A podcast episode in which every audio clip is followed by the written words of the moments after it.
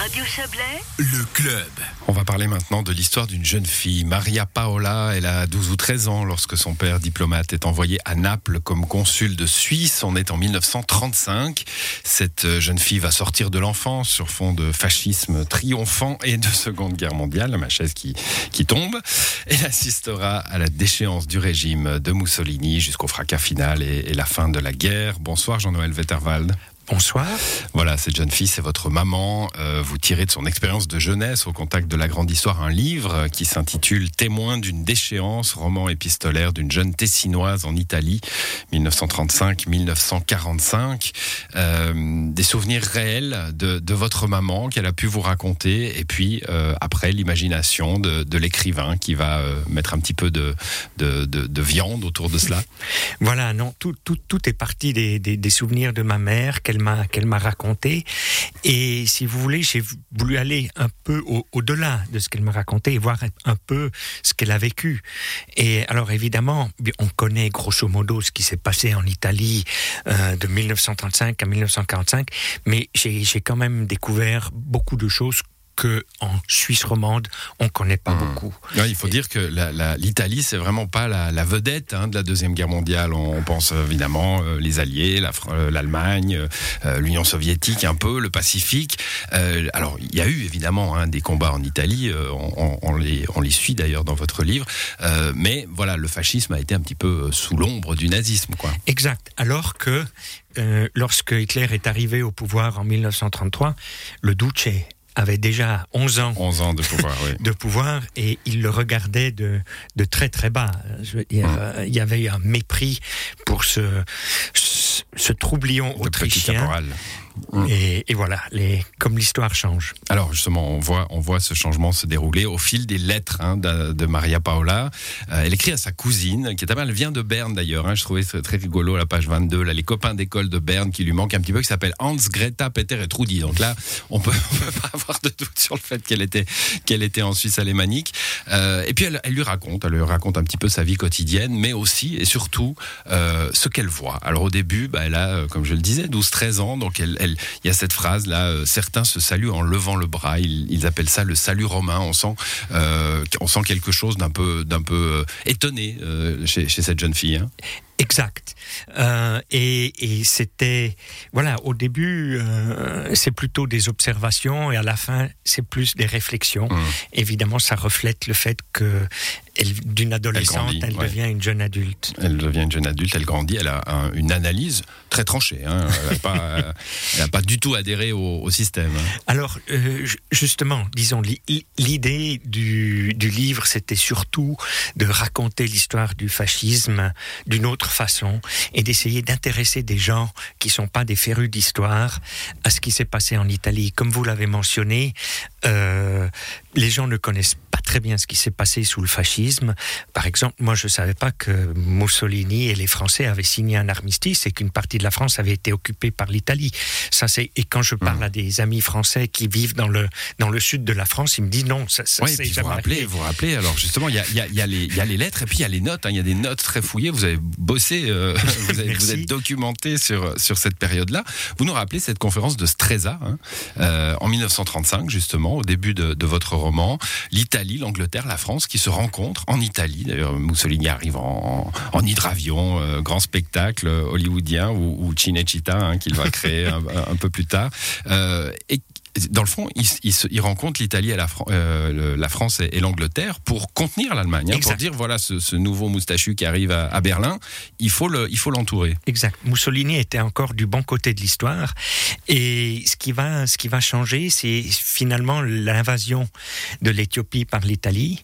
Et Mussolini ne comprenait pas pourquoi euh, l'Italie pouvait pas avoir un petit morceau de colonie alors que les Français et les Anglais euh, s'étaient bien servis. Donc ça, c'est, si on lit, selon moi, c'est le début de la fin. Hum.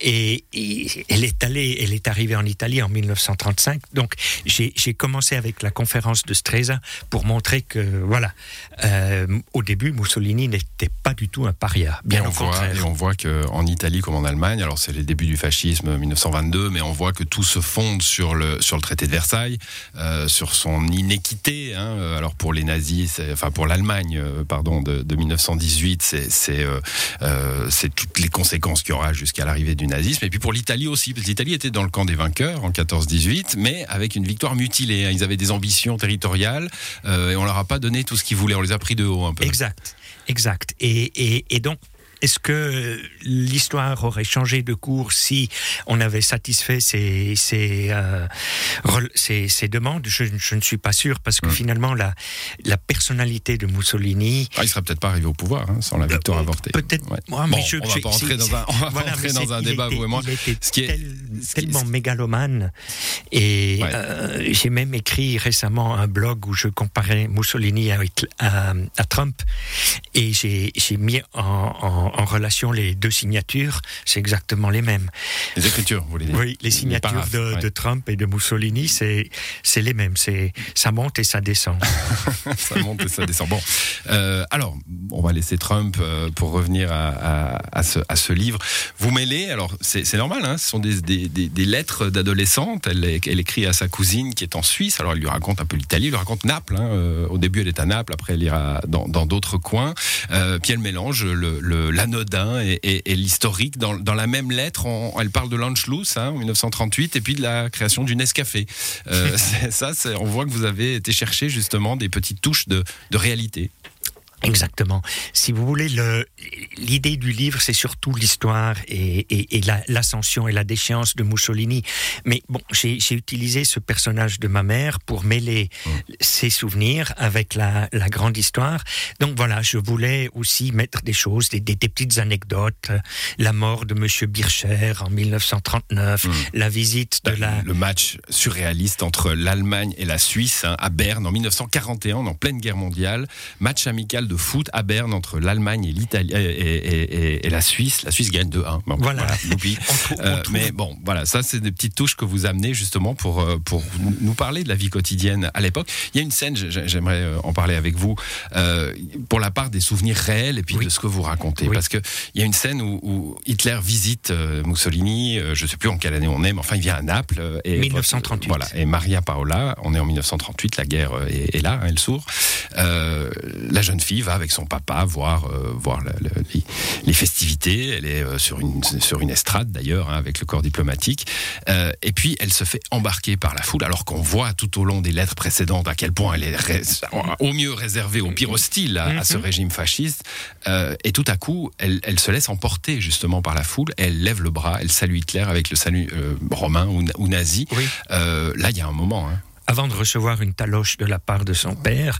Mais euh, c'est marrant quand, quand, elle me racontait ça, elle me disait mais j'arrive pas à y croire, mais je l'ai fait, je l'ai fait et euh, c'était des, des, Autrichiennes, c'était juste après l'Anschluss qui se sont levées et qui hurlaient grâce Grust den Führer, grâce salut le Führer.